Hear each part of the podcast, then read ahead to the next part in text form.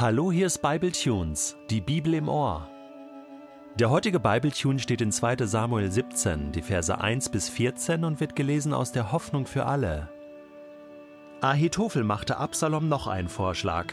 Erlaube mir, dass ich sofort ein Heer von 12.000 Mann aufstelle und noch heute Nacht die Verfolgung von David aufnehme. Ich will ihn überraschen, solange er erschöpft und entmutigt ist. Wir werden seine Leute in Angst und Schrecken versetzen. Sie werden fliehen, und dann bringe ich den König um. So wird nur er allein getötet, und ich kann dir ganz Israel als dein Volk zuführen. Dann herrscht wieder Frieden im Land. Dieser Vorschlag gefiel Absalom, und auch die Sippenoberhäupter von Israel stimmten zu. Trotzdem sagte Absalom, wir wollen erst noch hören, was der Arkiter Huschai dazu meint. Jemand soll ihn holen. Als Huschai da war, erklärte Absalom ihm Ahitophels Plan und fragte, Was denkst du, Sollen wir so vorgehen oder hast du eine bessere Idee? Huschai antwortete: Mir scheint, diesmal hat Ahitophel dir keinen guten Rat gegeben. Du kennst doch deinen Vater und seine Männer. Sie alle sind kampferprobte Soldaten.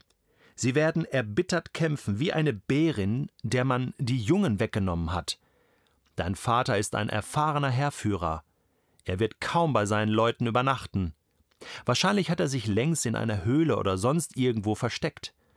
Wenn gleich am Anfang einige deiner Soldaten fallen und es überall heißt, Absaloms Heer hat eine Niederlage erlitten, dann bekommen alle deine Männer es mit der Angst zu tun, selbst wenn sie tapfer sind wie Löwen. Da kannst du sicher sein. Denn in Israel weiß jeder, dass dein Vater ein erfahrener Heerführer ist und die besten Soldaten um sich hat. Darum rate ich dir, berufe alle wehrfähigen Israeliten ein, von Dan im Norden bis Beersheba im Süden. Dann kannst du ein riesiges Heer aufstellen mit Soldaten so zahlreich wie der Sand am Meer. Du musst sie aber selbst anführen. Dann spüren wir David auf, egal wo er sich versteckt. Und du wirst sehen, wir fallen über seine Soldaten her und verschonen niemand, so wie Tau am frühen Morgen auf die Erde fällt und alles bedeckt. Keiner wird mit dem Leben davonkommen, auch er selbst nicht. Hat David sich aber in einer Stadt verschanzt, dann sollen deine Männer Seile an der Mauer befestigen und die ganze Stadt ins Tal schleifen. Kein Stein wird auf dem anderen bleiben. Da waren sich Absalom und die führenden Israeliten einig, Huschais Vorschlag ist besser als Ahitophels. Sie wussten nicht, dass der Herr hier seine Hand im Spiel hatte. Er vereitelte Ahitophels Plan, obwohl er eigentlich der Bessere war, denn der Herr wollte Absalom ins Unglück stürzen. Gott sein ist ein schwerer Job, oder?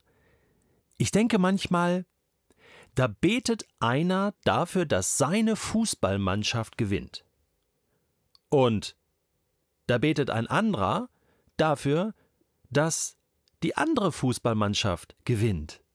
Jetzt beten zwei gleichzeitig, dass ihre Mannschaften gewinnen. Tja, wie soll sich Gott jetzt entscheiden? Welche Mannschaft soll jetzt gewinnen? Gott sein ist ein schwerer Job. Da betet der eine Bauer für Regen und der andere Bauer betet für Sonne im Nachbardorf.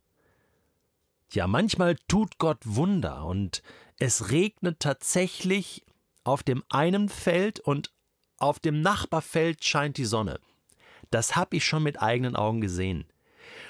Und ich glaube auch, dass Gott wirklich so einfach, schlicht und einfach eingreifen kann in unsere Natur, in unser Leben. Gott ist da, Gott ist präsent. Aber manchmal ist es auch ganz anders. Und manchmal weißt du nicht, ja, war das jetzt Gott, war ich das, wer hat hier was ausgelöst und so weiter und so fort. Gott sein ist ein schwerer Job aus menschlicher Sicht. Wir versuchen immer alles zu begreifen, zu erklären, zu definieren, irgendwie runterzubrechen, dass das klar wird und deutlich wird, was Gott tut. Aber ich meine, das ist begrenzt. Das ist nur bis zu einem bestimmten Punkt möglich. In unserer Geschichte heute ist das genau so. Absalom wird beraten von zwei guten Beratern. Ahitophel hat einen guten, so wie die Bibel berichtet, sogar besseren Ratschlag.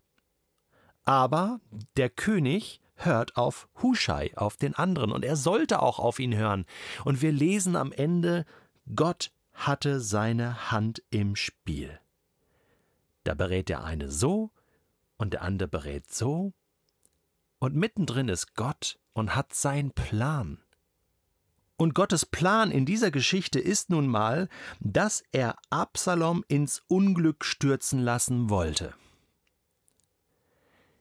Wir kommen mit unserer menschlichen Logik hier nicht weiter.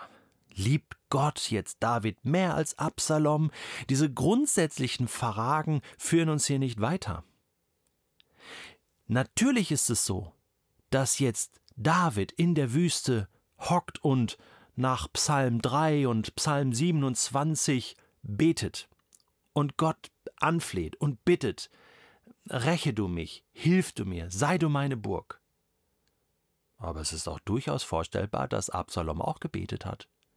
Dass er auch Gott gebeten hat, ihm zu helfen. Ja, auf wen hört Gott jetzt? Gott sein ist ein schwerer Job. Wir kommen hier nicht weiter.